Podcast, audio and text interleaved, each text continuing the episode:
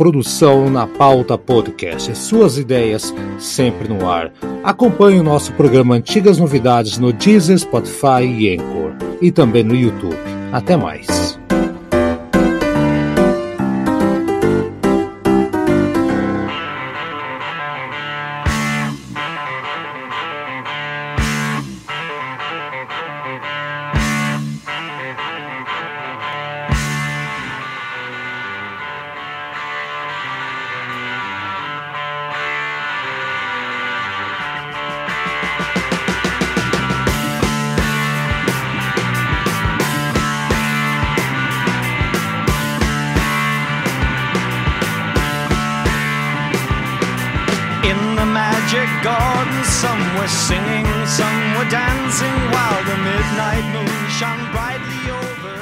Pessoal, obrigado por estar aqui acompanhando antigas novidades. Haroldo Glombe na área para falar de um disco do Yura Hip por dia. Vocês são loucos, somos, somos loucos totalmente. Claro que quando tiver programa da bancada, que tá lá o Eduardo, que tá lá o Thiago, o Brad, convidado, é Java 4, e não vai ter o programa do Hip, mas no dia seguinte vai ter até o final de janeiro. 24 discos para você e que conhece, é, relembrar, pensar, concordar com a gente ou não, se não conhece, ir atrás. Então, e na bancada, que eu falei todo mundo lá, também tem outra figurinha lá que hum, está aqui hoje, aliás, está aqui todo dia, falando de Uriah Hip é bom, né, Aldo França? Olá, Haroldo, boa noite, bom dia, boa tarde para quem está ouvindo, né? Hum. É, não, não, a Hip para mim, é uma das, é uma das minhas bandas é, favoritas, né? É, eu, eu, é, é, um prazer estar tá falando sobre Uriah Heep, que é uma, é uma, é uma banda que tem uma, uma história uma história única, uma história marcada aí por, por acontecimentos é, trágicos em alguns momentos, né? E que a gente também vai mencionar uhum. logo, né? Sim. E que também é, e uma, uma história até de superação, né? que a gente já falou, né? Uma banda que começou sem o devido reconhecimento, né? E foi ganhando aos poucos, né? Subindo degrau por degrau até conseguir uhum. é, é, alcançar o seu ápice, né? Então, é, só por isso o Uriah Heep já, já merecia toda, tudo, tudo que alcançou, né? Exato. Promessas de suicídio. Escute o primeiro programa da Senhor aí, porque vocês vão entender aí, né, Alta? Até promessa de suicídio teve. Exato. Formação do disco Magician's Birthday, o quinto disco, um, é o quinto disco já? É isso, Aldo? Um, dois, três, quatro. Isso, ah, quinto, quinto Em três anos, cinco discos. Caramba, hein? Magician's Birthday, quinto disco do Uriah Hip. Vamos lá, David Byron uh, cantando, o Mick Box guitarra, Ken Hensley tocando tudo que você imaginar. Aí, inclusive entrou aqui até Moog, Kazoo, Diaba 4, um monte de instrumento louco aqui. Gary Fain, aí sim, o grande baixista do Ura o cara que não toca só nota, ele toca nota e faz uma melodia, faz uma ponte, tem uma nota e outra. Sensacional. E o Lee Kerslake na bateria. E aqui sim nós temos também uma participação especial de um cidadão chamado Brian Cole, que tocou slide guitar na música Tales. Eu não sei quem que é, eu vi que ele tocou no. Ele fez gravações com o Procol Harum, com o T-Rex, com o Roger Daltrey solo e também com o próprio Uriah Heep depois no disco Return to Fantasy também fez uma participação anos mais tarde. Vamos lá, começando pela capa dessa vez então, Aldo. Eu acho aqui, modesta parte, que eu acho essa capa caiu o nível. É o do Roger Tim também, e o Ken Hensley também falou isso, concordo com o Ken Hensley. É, é o Demons and Wizards com preguiça, que é a capa. Fizeram qualquer coisa e não gostou nada. Eu concordo, eu acho uma capa, combinação de cores muito estranha, muito feia. Eu acho que é uma versão meio de com fortes restrições orçamentárias do disco anterior. O que, que você acha, Ronald? É, eu, eu acho que, a, que a, ali a coloração, né? Na verdade, eu não sei se não combinou tão bem, né? Eu acho que não, não casa tão, tão bem com com o tema ali, sei lá, né? Eu uhum. também acho, é uma capa legal. Eu não, eu não acho que é uma capa é, horrível como foram a, a, as, as, as, os dois primeiros álbuns da banda. Ah, não, é, longe, longe disso. Com o Roger Dean. Longe disso. Não teria como ser uma, uma. A capa não teria como ser um desastre com o Roger Dean de capista, né? Então, é, esse já é um ponto a ser mencionado. Mas eu acho que, como o padrão do, do Roger Dean é tão alto, né, que, a, que a gente é, acaba exigindo sempre mais, né? Uhum. E, e, eu acho que essa capa, eu não sei se é uma coincidência ou não, ela reflete isso a gente já vai discutir sobre isso, reflete o, o que o disco é, né? Na verdade. Hum. Ele é uma. Ali uma, dá a impressão que a banda é, meio que foi pressionada a fazer é, algo que às pressas porque precisava sair algum novo disco. Então eu entendo que aí eu não tenho essa informação, mas eu, mas eu acho que deve ter ouvido uma pressão forte da gravadora, né, e, e empresários, né, que meio que exigiram que, eu, que, que, esse disco fosse lançado ainda em 72, aproveitando a onda do que o Demons Wizard tinha alcançado, né. E isso acabou é, influenciando no, na sonoridade e também aí na capa, enfim, no, no conjunto exatamente, da obra. Exatamente, exatamente. Até mesmo porque a música título, que também por motivos de, de, de, de de tamanho, a gente não vai colocar aqui também. Se bem que 10 minutos também não é exagerado. Se quiser colocar, coloca também, Aldo, né? Eu, eu, eu, não vou, eu não vou colocar que tem outra aqui que eu prefiro até. Mas assim, a música que dá título ao disco e fecha o disco, inclusive, era para ser, na verdade, o tema do disco inteiro, era para ser um disco conceitual. É, do, do, do, do, do mago que tá no aniversário, deve, chega um outro mago no aniversário dele lá também, né? Que, que é um concorrente dele, que é um mago do mal, e há uma batalha, uma briga entre eles. E, e, aí, e o pessoal falou, gente, não, vocês têm que fazer turnê, vocês têm que sair, de, não, não dá tempo de fazer isso. O estúdio é limitado. Uh, é quem resume, pega essa história toda aí de 40 minutos que você fez aí, resume em 10.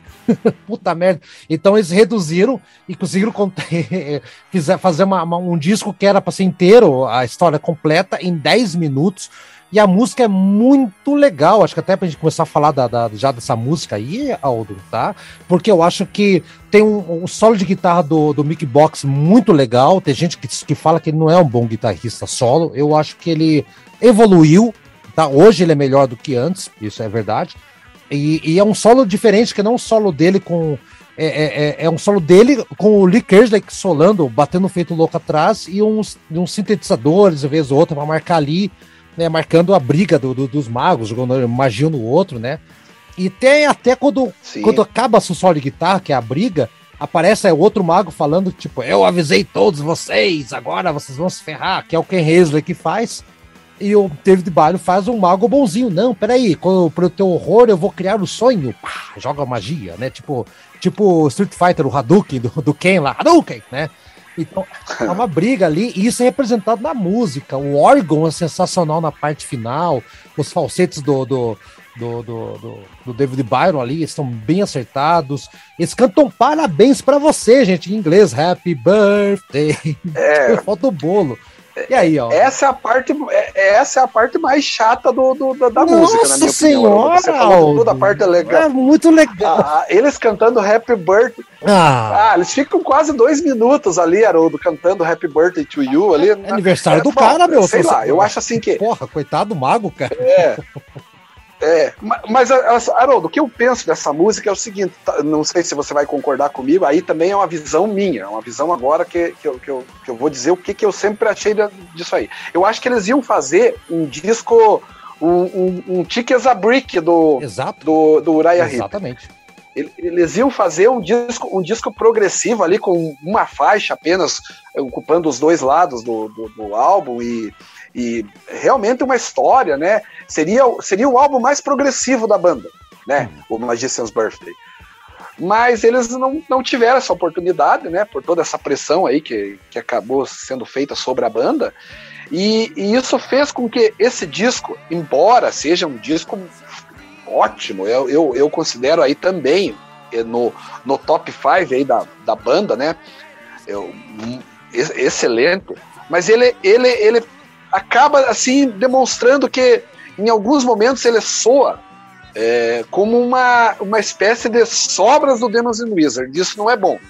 Assim, sobras inspiradas, é, sim, é, concordo, mas, mas, ainda assim concordo, sobras. Concordo, concordo. Eu, eu sinto isso. Uhum. Mas é o lado A, é, eu acho que o lado é o primeiro, é um dos poucos discos, Aldo, que o lado A eu acho inferior ao lado B, inacreditável, sabe? Ah, ok. É, vamos fazer o seguinte: vamos ouvir primeiro uma música, depois a gente volta. O que, que você acha? Dessa vez eu, eu, faz tempo que eu não faço isso. Eu vou escolher a música de passagem, você cuida da música da, do encerramento. Vamos ouvir Tales, tá? Que tem o, o convidado especial tocando slide guitar, que é uma música que tem uma mensagem espírita até. Né? Se for pensar uma mensagem espírita, tipo uh, o que você já fez já foi feito antes e vai ser feito novamente depois.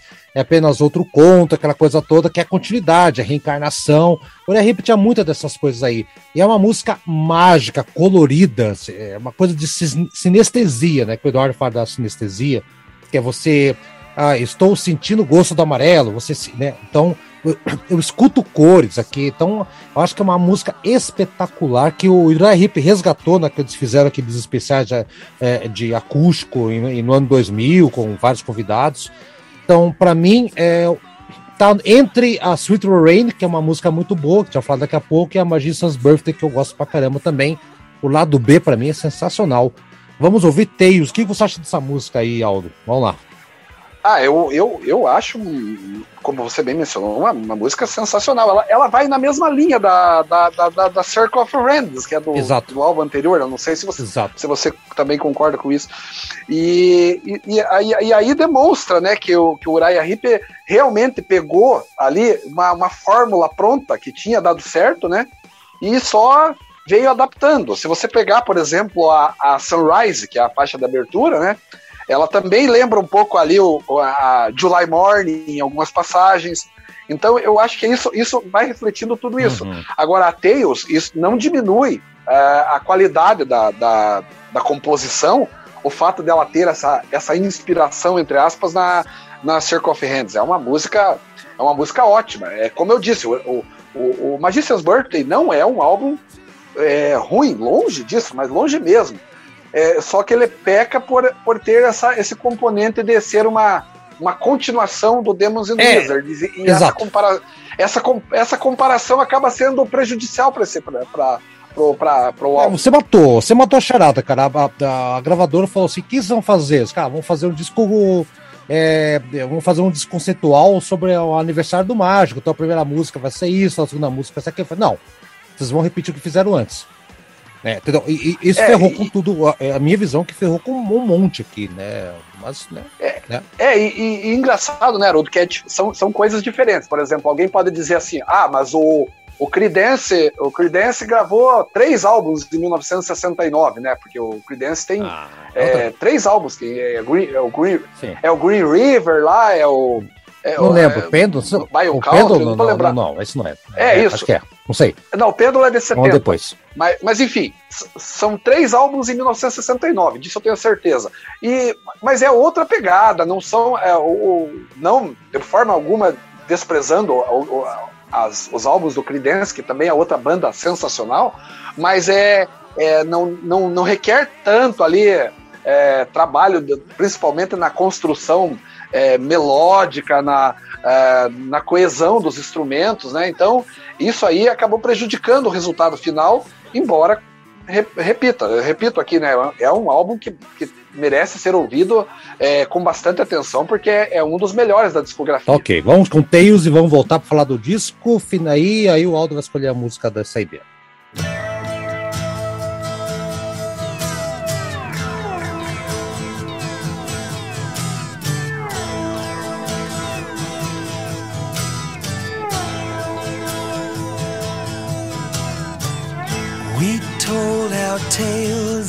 We sat under morning sleepy sky.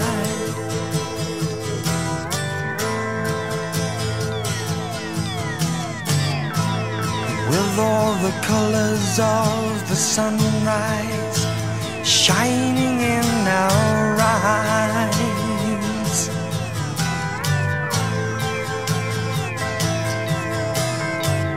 one then another with a story of yesterday's life.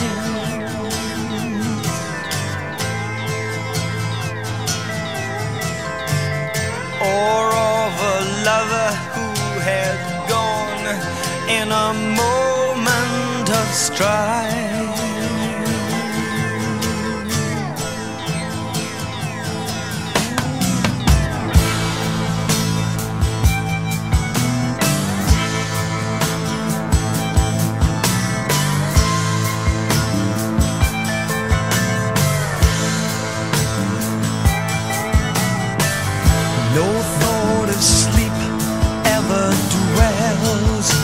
Upon the wise man's mind.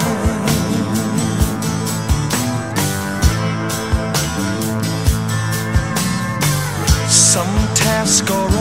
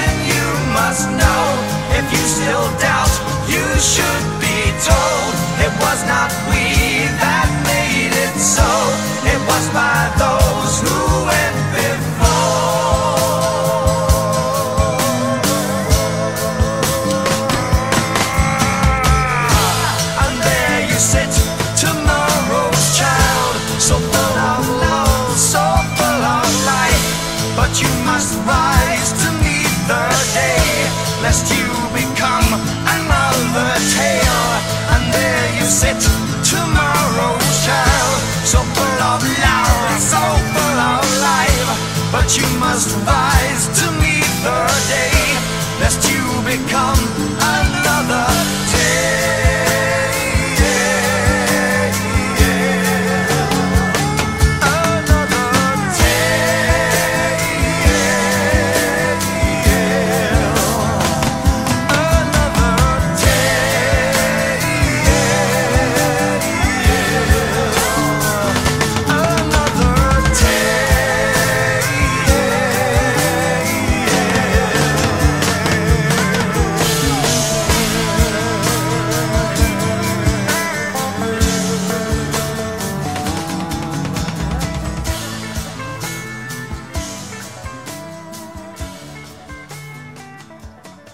Aldo, então acho que já falamos basicamente tudo aqui. Então, o que, que eu tenho a dizer, então? Basicamente, é, o lado A eu, eu acho que tirando o Sunrise, e eu gosto muito da Echoes in the Dark, mas Spider-Woman é uma música que eu acho meio, meio desnecessária, eu não, não gosto.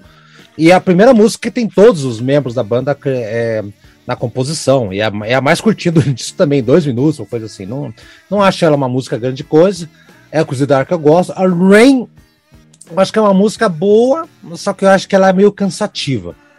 E uh, quando você vira o lado do disco, Sweet Lorraine, cara, que é sobre uma mulher ficar bêbada, grupos, aquela coisa toda, tem um, um, teclado já absurdo. Aqui eu acho que o, Ken Hensley tem um passo adiante. Aliás, o lado B, o Ken, é, o Ken Hensley Futebol Clube. O cara deu um passo adiante, aquele tecladinho, aquele. Sabe? É, é, é um mug absurdo, né? E, e, e aqui, esse é o disco para mim que o Gary tem, tá voando baixo, ele é baixista, né? Então ele tá voando muito baixo. E eu, eu, eu, o lado A, eu confesso que é um lado que, eu, tirando ali Echoes in the Dark e, e Sunrise, que eu acho. Acho que a Sunrise tem um pezinho mais no disco seguinte, sabia? Tem um pezinho mais no, no Sweet Freedom, porque a música é muito exagerada, não sei o quê, e, e que a gente vai falar no próximo programa, que é exagerado, tem mais um pezinho pro futuro do que um pezinho pro passado. Mas Spider-Woman, Blood Eye, Echoes in the Dark e Rain é, realmente tem um pezinho no disco anterior. Então, eu, no, no, meu ponto de vista, é um disco bom, não acho ruim, e a banda fez milagre, cara. Fez um disco muito aceitável, levando em conta que eles queriam fazer um. Eles já estavam prontos para fazer um disco conceitual, Aldo. Então, quais são os outros destaques desse disco aqui e qual que vai ser a música que a galera vai escutar? É, eu acho que a gente já falou realmente de, de, toda a pressão que a banda sofreu e isso acabou influenciando no resultado final.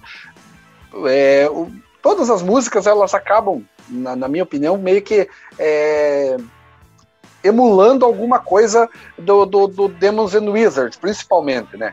Então você pega ali, por exemplo, a, a segunda faixa, a Spider-Woman, ela, ela lembra a, a, a, Easy Living. Exato, assim, exato Talvez eles exato, tenham, exato talvez eles tentaram emplacar outro hit na mesma, na mesma pegada, né? Então é, é, é soa sempre como uma tentativa, ó, vamos tentar fazer isso para tentar é, pegar é, é, a, a, própria é, Echoes in the Dark, ela também vai numa, numa, numa, linha ali meio que tentando não, na verdade, acho que é a Tails que vai mais na linha do Circle of Hands, né? ah, não, não, não música, musicalmente, acho que a Echoes in the Dark é mais parecida com a Circle of Hands pela estrutura da é. música tal. A temática, a Tail, sim, ela tem uma pegada mais espírita, cadecista, uhum. sei lá o que, que, estavam pensando na época lá. Mas é, é de verdade, a Echoes in the Dark, ela, ela é a Circle of Hands parte 2, né? Isso é verdade. Então, é, tudo isso a gente pode notar, se a gente for fazendo essas, essas comparações, a gente vai notando que, que se trata de uma tentativa de,